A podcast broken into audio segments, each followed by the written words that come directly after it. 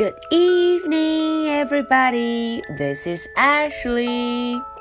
Hello，大家晚上好，我是 Ashley。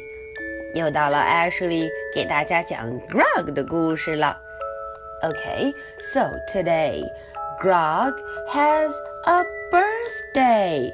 哦，今天 Grog 要过生日，要过 birthday 生日了。 嗯，在讲故事之前，小朋友们能不能跟着 Ashley 给 Grog 说一声 Happy Birthday, Grog? Okay, that's very kind of you. 你们真棒。好，我们开始看看 Grog 是怎么过生日的吧。Grog has a birthday.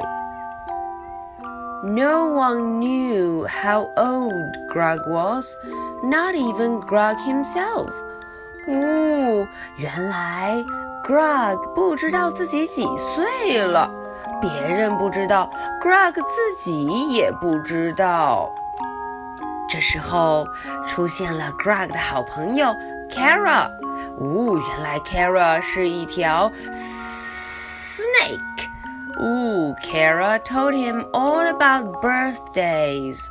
Wow, Kara 告诉 Grog 关于 birthday 生日的事。Grog decided to have a birthday party.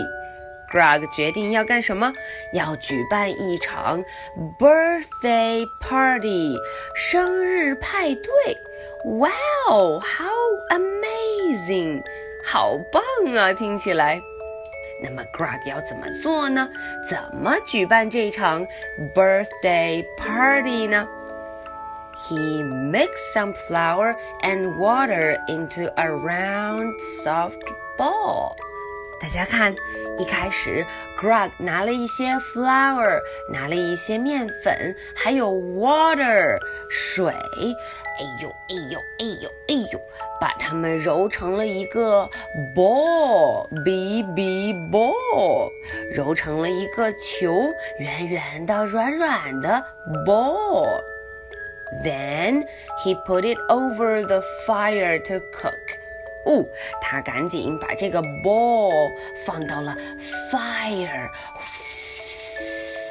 fire 火上面去烤 cook，嗯，看起来很棒呢。大家看，Grog 烤完之后，这个 birthday cake 就完成了生日蛋糕。呜、哦，艾什莉看见 Grog 现在已经会写字了。他在 birthday cake 生日蛋糕上写了 Happy birthday, Grog。嗯，生日快乐呀，Grog。Happy birthday, Grog。哇哦，Grog 好棒，字写的很好。我们给 Grog 唱唱生日歌好吗？Happy birthday to you. Happy birthday to you. Happy birthday, dear Grog. Happy birthday to you. Okay, that's for Grog. 是给 Grog 唱的生日歌。Grog made some party hats and a birthday card. 呜，看看 Grog，他给自己做了非常漂亮的 party hat。 Party hat 派对帽子，Wow, how cute，好可爱。他还给自己写了 birthday card，生日卡片，birthday card。呜，Greg 现在字写的可棒了。Greg 还做什么呢？He blew up balloons。 呜，他还吹了很多 balloon。呜，有 yellow、blue、red、orange、purple and pink。A lot of colors，很多很多颜色，这么多 balloons。He played musical chairs and blind man's buff。他还玩了抢凳子和捉迷藏的游戏。 He lit the candle on his cake, then blew it out and made a wish. Wow！大家看，Greg 点燃了这个 cake 蛋糕上面的蜡烛 candle。紧接着，他 blew it out，把这个蜡烛怎么样？给吹灭了。嗯，吹灭之后，当然不要忘了 make a wish，许个愿望。There you go, Greg. Good job. 嗯，Greg 好样的，真棒。Oh no! 哎，怎么了？But wait, Greg had forgotten to invite his friends. Uh oh. Greg 忘记 invite his friends，忘记把 friends 把朋友们给喊上了。哦，这可怎么办呢？哈哈，可难不倒我们的 Greg。Greg decided to have another birthday tomorrow. 呜，Greg 决定明天再来一场 birthday party 生日聚会。嗯 ，birthdays are fun，生日怎么样？真的太有意思了，fun 非常好玩呢。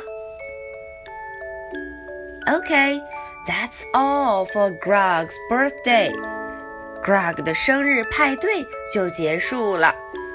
艾什里的两个问题可是在等着小朋友们啦。Number one, what did Greg write on his cake?